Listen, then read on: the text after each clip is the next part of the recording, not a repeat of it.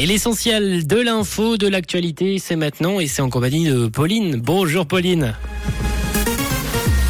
Bonjour à tous. L'association Stop to Drop veut ramasser un million de mégots en deux semaines. Crédit Suisse reste indépendante sous la houlette du BS et de la pluie attendue cet après-midi.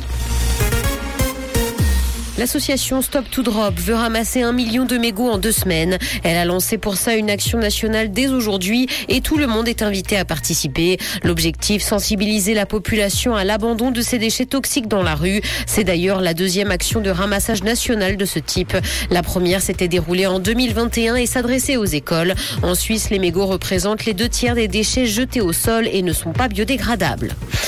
Crédit Suisse reste indépendante sous la houlette du BS. C'est ce qu'a annoncé cette dernière aujourd'hui dans un communiqué. La banque conservera donc dans un premier temps ses filiales, ses succursales et ses clients. L'intégration des secteurs d'activité et des entités juridiques prendra elle du temps. Le patron de Crédit Suisse reste quant à lui en place.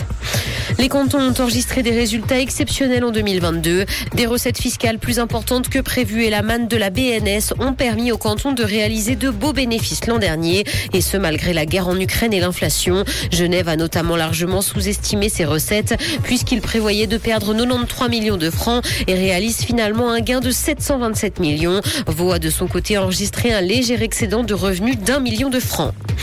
Dans l'actualité internationale, célébration du 9 mai en Russie, Vladimir Poutine a dénoncé une guerre orchestrée contre Moscou dans son discours. Le chef de l'État a indiqué que le monde était actuellement à un tournant et a accusé certaines personnes de chercher à créer un nouveau néonazisme et à détruire le pays. Les commémorations de la capitulation nazie en 1945 sont célébrées un jour après en Russie en raison du décalage horaire. L'Union européenne interdit à Apple de contourner la loi sur le chargeur universel. Elle a lancé un avertissement à la marque à la pomme face à la rumeur du développement par l'entreprise d'un port USB-C bridé pour les accessoires non certifiés Apple. La Commission européenne a indiqué que les appareils qui ne répondent pas aux exigences du chargeur unique ne seront pas autorisés sur le marché de l'Union européenne. Arts martiaux, Mark Zuckerberg a gagné l'or à un tournoi de Jiu-Jitsu. Le patron de Facebook a publié des photos de son premier tournoi qui s'est déroulé ce week-end. Le milliardaire a remporté une médaille d'or et d'argent pour son équipe lors de la compétition qui a eu lieu dans un lycée près du siège de son entreprise dans la Silicon Valley. Il s'est d'ailleurs mis aux arts martiaux pendant la pandémie et ce pour gagner en énergie et canaliser son stress.